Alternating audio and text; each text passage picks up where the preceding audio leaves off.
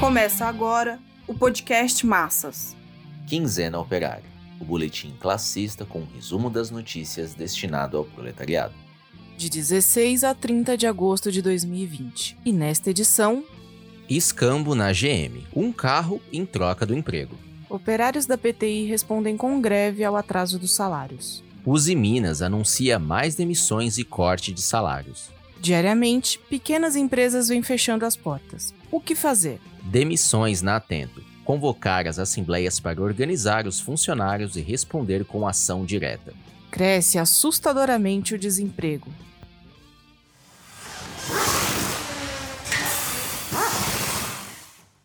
A GM, desde o início do isolamento social, vem aplicando a MP 936, de redução salarial e suspensão de contratos, em suas cinco unidades no Brasil, abarcando cerca de 18 mil trabalhadores. Agora, negociou com as direções sindicais locais a extensão do layoff até novembro e com possibilidade de ampliar até abril de 2021 para mais de 3 mil metalúrgicos que já estão em casa desde abril. Também vai abrir o Programa de Demissão Voluntária, o PDV, e propõe aos operários com cerca de 11 anos de empresa que, se aderirem, a montadora dará um carro zero no valor de R$ 50.800. Mas no caso do trabalhador ter menos de 3 anos de casa, não haverá incentivos. A GM informa que os trabalhadores de São Caetano, Gravataí e Joinville já aceitaram a proposta. Informou também que o sindicato de São José dos Campos ainda não fez a votação da proposta. O cálculo da multinacional é o seguinte: demitir parte daqueles que têm salários maiores e, em pouco tempo, recuperar os incentivos utilizando-se de menor número de operários pagando salários mais baixos. O presente de grego resulta em que o carro recebido perde rapidamente o valor de mercado e o operário dificilmente encontrará outro emprego que pague o valor que ele recebia antes. Assim, esse operário desempregado concorre no mercado de trabalho e ajuda a reduzir o valor médio da força de trabalho, tanto em geral como em particular o da indústria automobilística. Os burocratas sindicais que se encantam com as ofertas das multinacionais e se submetem à flexibilização capitalista do trabalho, continuam a viver parasitariamente do posto que ocupam nos sindicatos. Essa experiência, entre tantas outras, coloca a necessidade de a vanguarda revolucionária combater inflexivelmente os acordos pró-patronais e trabalhar com afinco para constituir as oposições classistas e democráticas.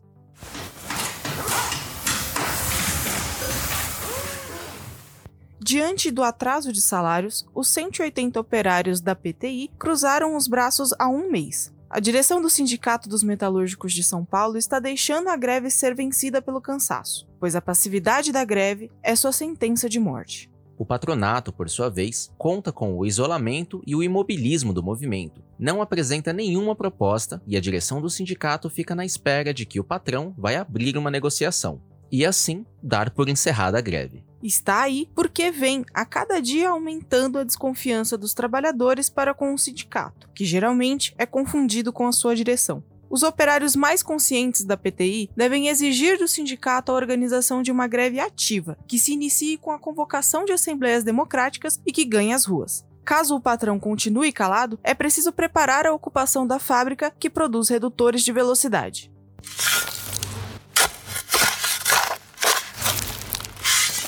No final de julho, a Uzi Minas lançou seu plano de ajuste. Como diz a empresa, trata-se de um conjunto de medidas que permite passar pelos momentos mais críticos sem comprometer nosso caixa. Para preservar o caixa, no entanto, o remédio é descarregar sobre os operários. Eis os passos do tal ajuste. Primeiro, demissão. Lembremos que a empresa já havia demitido cerca de 400 trabalhadores em Cubatão e Ipatinga. Suas empreiteiras de Cubatão, por sua vez, demitiram por volta de 500 funcionários e fazem o jogo de recontratação com salários menores. Agora, anunciou a demissão de aproximadamente 700 do efetivo na Uzi Minas Mecânica. E segundo, redução salarial por meio da MP 936. O que tem feito as centrais de sindicatos? Continuam com os sindicatos fechados, denunciam em palavras o ajuste imposto pela patronal. No entanto, na prática, a direção do sindicato, dirigido pela Intersindical, se recusa a organizar a classe operária para responder coletivamente à política de ajuste, que descarrega sobre os trabalhadores as duras consequências da crise econômica, agravada com quase cinco meses de pandemia. É bom lembrar que a estatal Usiminas, Usinas Siderúrgicas de Minas Gerais, foi instalada em 1956 em Ipatinga, Minas Gerais, e depois se estendeu para Cubatão, em São Paulo. Nos anos de 1990, o governo Collor impôs o Programa Nacional de Desestatização, o PND, e a Uzi Minas foi a primeira a ser privatizada em 1991, sob os intensos protestos e repressão militar. A entrega da siderúrgica estatal ao capital privado, majoritariamente estrangeiro, Grupo Nippon e Ternium, permitiu que fosse transformada no maior complexo siderúrgico de aços planos da América Latina. É essa gigante controlada pelo capital imperialista que descarrega o peso da crise sobre os ombros dos operários. É mais um exemplo que mostra a gravidade da burocratização dos sindicatos e do divisionismo que criou mais de uma dezena de centrais. Somando todos, não conseguem chegar a pelo menos um que sirva aos interesses da classe operária. O bando de burocratas vendidos fragmentou o movimento operário e constituíram feudos sindicais. Uma fração da burocracia se apoia na outra para auxiliar o grande capital nacional e internacional. A pandemia está sendo utilizada como máscara da política de conciliação de classes.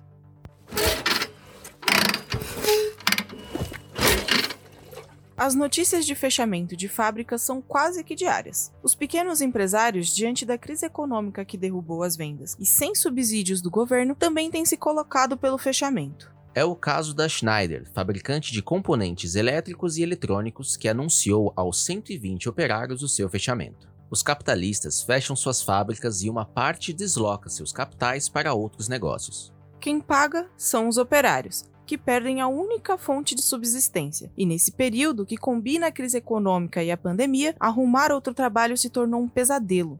As direções sindicais que mantêm os sindicatos fechados rejeitam travar uma batalha de vida e morte contra a burguesia e governantes, o que significaria pôr em pé uma campanha nacional em defesa dos empregos, salários e direitos. Isso poderia começar com a convocação de assembleias nos locais de trabalho, objetivando unir os empregados e desempregados, pois somente com a organização da classe operária de conjunto será possível conter a onda de demissões. Nenhuma fábrica isolada irá impor a garantia dos empregos e salários.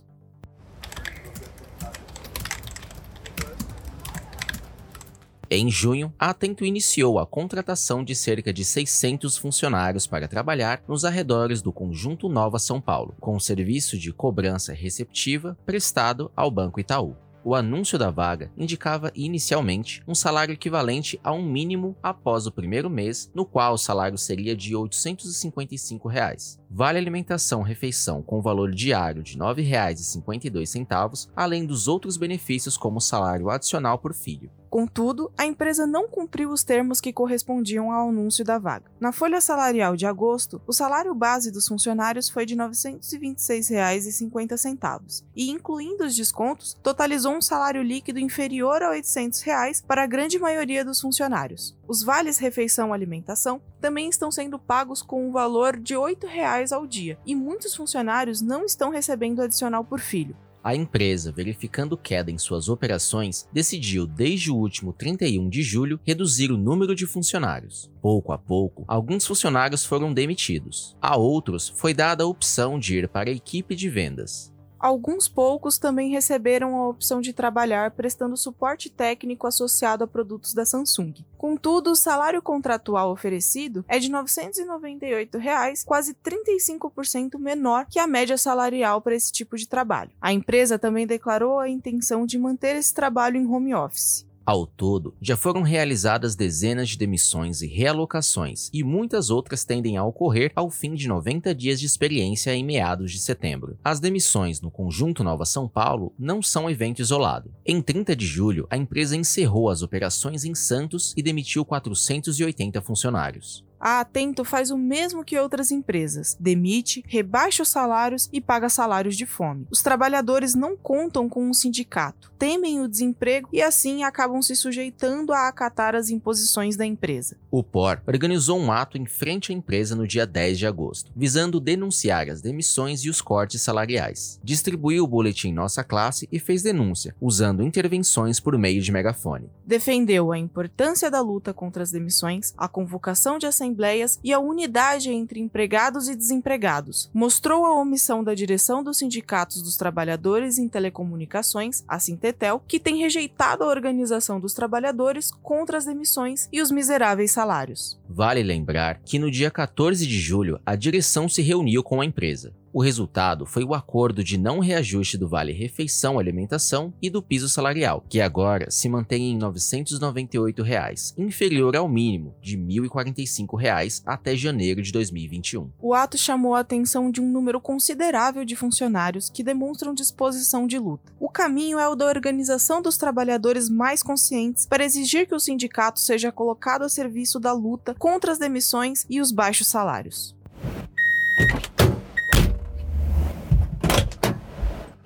A taxa oficial de desemprego no Brasil subiu para 13,3% no trimestre encerrado em junho, atingindo 12,8 milhões de trabalhadores. Houve o fechamento de 8,9 milhões de postos de trabalho em apenas três meses em meio aos impactos causados pela pandemia. Complementando os dados, segundo o IBGE, aumentou para 5,7 milhões de trabalhadores desalentados, ou seja, que desistiu de procurar emprego. Assim, a soma do número de desempregados e de pessoas fora da força de trabalho, 90,5 milhões, superou mais uma vez o de ocupados no país, de 83,3 milhões. Ou seja, atualmente há mais trabalhadores sem trabalhar do que trabalhando. A taxa de informalidade foi estimada em 34,2%, comparada de 34,5% na última semana de junho e 35,7% no início de maio. Esses dados revelam que, mesmo com a estabilização das taxas do mercado informal, que já são elevadas, não houve repasse dos desempregados do mercado formal. Sendo assim, estão sem emprego algum. Diante dessa situação de profundo ataque à vida das massas com crescentes demissões, os sindicatos e centrais continuam imobilizados. Permanecem passivos diante dos cortes de empregos. As direções têm usado os sindicatos para fazer acordos anti-operários, como da implantação da MP 936 aproveitam o temor dos trabalhadores pelo desemprego para comparecer como negociadores junto ao patronato. O Boletim Nossa Classe, instrumento do POR, vem fazendo uma campanha junto aos operários em defesa da convocação de assembleias, para que coletivamente se aprove uma campanha nacional pelos empregos, salários, direitos e saúde pública, que só pode ser pelos métodos próprios dos explorados. Essas e mais notícias você encontra no Jornal Massas número 616. Adquira com o seu distribuidor do Massas. Adquira também a nova revista da Corrente Proletária na Educação número 10, que traz dentre os diversos artigos a resolução do Partido Operário Revolucionário sobre as crises pandêmica e econômica bem como uma análise sobre os levantes populares na América Latina, juventude e perspectivas pós-quarentena, e o porquê de criticarmos Paulo Freire. Esse podcast é apresentado pelo Partido Operário Revolucionário, membro do Comitê de Enlace pela Reconstrução da Quarta Internacional. Para mais informações, acesse ormassas.org.